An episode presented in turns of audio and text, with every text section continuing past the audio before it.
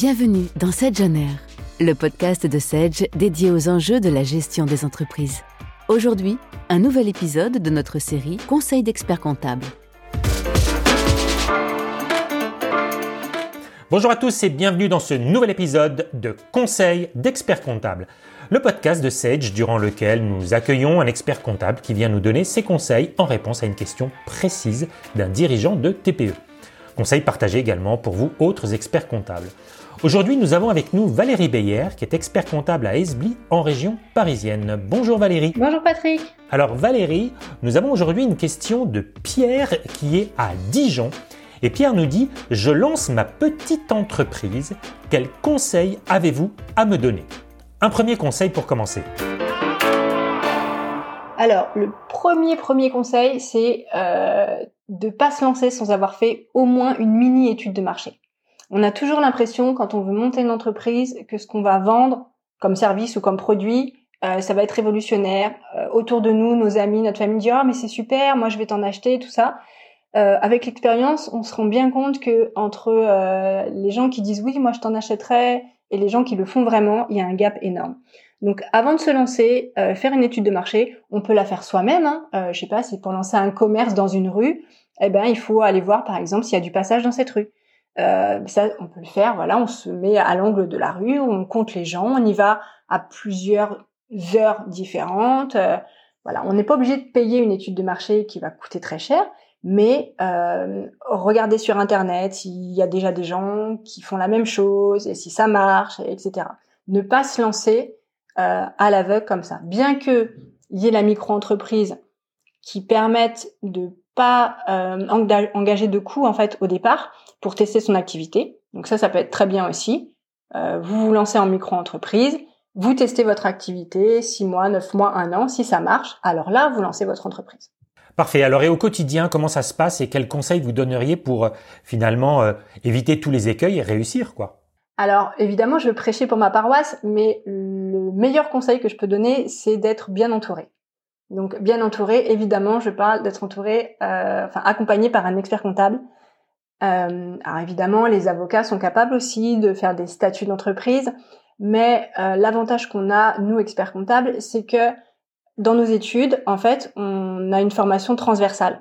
C'est-à-dire qu'on va voir la comptabilité, la fiscalité, le droit social, le droit des affaires. Enfin, on va voir tout ce qui touche, en fait, même du management maintenant, tout ce qui touche au à l'entreprise. Alors qu'un avocat, eh ben, il est quand même très spécialisé euh, dans le juridique. Il faut savoir qu'en France, euh, c'est le statut juridique de l'entreprise qui va influer sur le statut social du dirigeant. Donc c'est très important d'avoir quelqu'un qui vous conseille et qui ait une vue d'ensemble. Parce que euh, faire des statuts copier-coller sur Internet, tout le monde peut le faire. Mais il faut savoir que il y a vraiment possibilité d'optimiser énormément de choses en rédigeant bien des statuts et à l'inverse, il y a possibilité de faire de grosses erreurs dans les statuts qui après vous pénaliseront toute votre vie, qui peuvent euh, faire en sorte que votre entreprise n'est plus votre entreprise à terme, ou euh, si, si les statuts sont mal rédigés, euh, vous pouvez perdre, je sais pas, des parts. Enfin, ça peut être, ça peut être très grave. Donc, c'est vraiment quelque chose au départ. Faut pas lésiner à mettre un petit peu d'argent pour avoir un vrai conseil. Et comment vous l'accompagnez sur la durée en termes de conseils? Au lancement et puis dans la continuité de son activité alors, euh, on les reçoit évidemment euh, au départ, on écoute leurs projets, euh, on essaye aussi de les pousser à faire un business plan parce qu'évidemment l'idée peut être bonne, mais le but du jeu c'est quand même que l'entrepreneur il arrive à en vivre de son activité. Donc, avant de se lancer et de dépenser de l'argent, il faut voir si le projet est viable et si le salaire qu'il vise est vraiment réalisable avec bah, le chiffre d'affaires qu'il envisage, avec les charges qu'il envisage.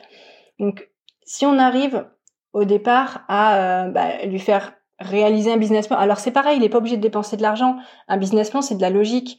Euh, il regarde à peu près quel chiffre d'affaires il va faire, combien il vend de l'heure à combien de clients, il estime, il va pouvoir estimer combien il dépense. Enfin, c'est un tableau Excel. Il n'y a pas besoin d'être expert comptable pour faire un business plan de base, je vais dire. Mais déjà, il va voir si à la fin il lui reste de l'argent ou pas. Après, évidemment, il y a des techniques comptables qui vont que ça va changer un peu le résultat, mais dans le principe, il faut qu'il voit si son activité est rentable.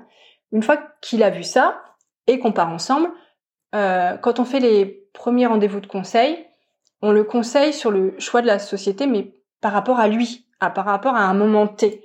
Et euh, il faut faire très attention à ce qu'on entend. Oui, on m'a dit que la SAS c'était mieux. La SAS c'est pas mieux. Ça, ça dépend euh, de ce que vous avez déjà, de ce que vous voulez faire, de vos projets, de votre vie actuelle. Euh, ça dépend de tellement de choses. Donc, faut vraiment se méfier des conseils des autres. Faut vraiment aller voir quelqu'un, lui expliquer sa situation à soi et que les conseils, eh ben, ils soient adaptés à sa situation au moment T. Après, évidemment, ça peut évoluer. Donc, on essaye, nous, au départ, en tout cas, on fait des prix euh, bas de tenue de comptabilité parce que le but du jeu, évidemment, c'est que la société euh, arrive à grandir. On sait que euh, les premières années, c'est souvent les plus dures parce que ben, l'argent rentre pas au début et qu'il faut quand même sortir. Donc nous, on essaye de faire des forfaits pas très élevés au départ de comptabilité. Le but du jeu étant évidemment que notre client se développe, qu'il devienne une plus grosse entreprise pour pouvoir après continuer à travailler avec lui et lui vendre plus de services. Et finalement, euh, vous êtes une espèce de rôle stratégique quelque part, parce qu'on est vraiment dans la stratégie, euh, dans la base même de, de la stratégie de l'entreprise et comment finalement elle va asseoir son, sa création pour pouvoir durer. Exactement. Alors on va pas prendre les décisions stratégiques à la place de l'entrepreneur, hein, évidemment, mais euh, on va le conseiller sur euh, bah, ce qu'on a déjà vu aussi, parce qu'on a beaucoup d'expérience, on a beaucoup de TPE dans nos portefeuilles, des gens qui se sont lancés, qui ont réussi, des gens qui se sont lancés qui n'ont pas réussi. Donc, euh, on, va leur donner des exemples, on va leur expliquer comment ça peut se passer, comment il faut que ça se passe bien, ce qu'il faut mettre en place pour que ça se passe bien. Et euh, on va essayer d'être euh, bah, à l'écoute du client, savoir comment on peut le plus possible le soulager et surtout instaurer, cette relation en fait où il va pas hésiter à nous appeler. Moi, je dis toujours à mes clients, je préfère que vous m'appeliez, ça va durer deux minutes parce que je vais savoir répondre à votre question, plutôt que euh, vous cherchez sur internet, vous allez avoir une réponse à droite, une réponse à gauche. Vous allez, euh, par exemple, pour les leasing, souvent les clients se disent est-ce que je prends un leasing, un LOA, est-ce que je l'achète en propre, est-ce que je fais des frais kilométriques? Et ils vont prendre une décision sans nous en informer. Et derrière, on va leur dire oui, mais alors là, vous avez pris ça comme décision, vous avez pris une voiture en leasing, mais il y a la TVS à payer, vous avez un malus. Ça, le l'entrepreneur, personne va lui dire au départ. Alors que s'il nous appelle, disant ouais, j'hésite, tout ça, eh ben nous, on connaît déjà sa situation. On sait l'activité qu'il a, on sait les charges, les taxes qu'il va y avoir derrière, donc on va pouvoir lui dire, bah pour vous, le mieux, c'est ça. Donc euh, on essaye d'instaurer euh, cet automatisme où les clients, au lieu d'aller chercher à droite à gauche les informations, eh ben il cet automatisme de tiens, je vais appeler mon expert comptable, il va me répondre et au moins je serai soulagée. Je sais que lui il sait, lui il connaît mon dossier et il va choisir la meilleure option pour moi. Et dans cette relation au quotidien avec un entrepreneur qui vient de se lancer, quelle est la solution euh, entre guillemets euh, digitale, pas pas de nom, hein, mais l'active, enfin ce qu'elle peut faire, que vous conseilleriez euh, euh au, au, premier? Alors aujourd'hui, le digital a bien avancé et on peut vraiment automatiser énormément de de captage de données, on va dire. donc il faut, il y en a pas une qui va être mieux que l'autre. Après, il faut vraiment que ça soit adapté à l'entrepreneur. Donc, il faut que lui, il essaye euh, les solutions. Nous, on en met à disposition. Ils les essayent pendant un mois gratuitement. Si ça leur convient, ben ils prennent. Si ça leur convient pas, il y en a plein sur euh, sur le marché. Il y en a qui sont gratuites, il y en a qui sont payantes. Évidemment, moi, je conseille toutes les solutions en SaaS parce que ben ça permet euh, d'avoir une sauvegarde automatique, de pouvoir y accéder quand on veut, d'où on veut. J'ai encore des entrepreneurs qui font leurs factures sur Word ou sur Excel. Et euh, on a l'impression qu'on fait une économie parce que bah, on n'a pas le logiciel à payer. C'est peut-être 20 euros, 30 euros par mois.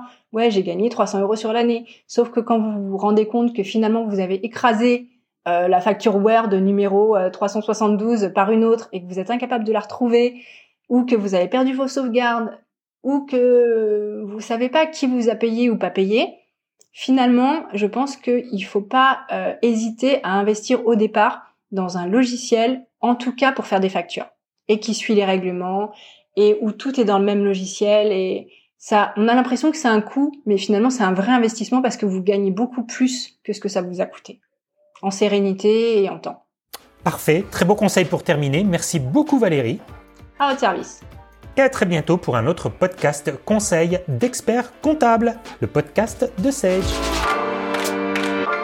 Merci d'avoir écouté le podcast Sedge on Air. Retrouvez tous les épisodes sur vos plateformes de streaming et sur le blog Sedge à l'adresse sedge.com/blog.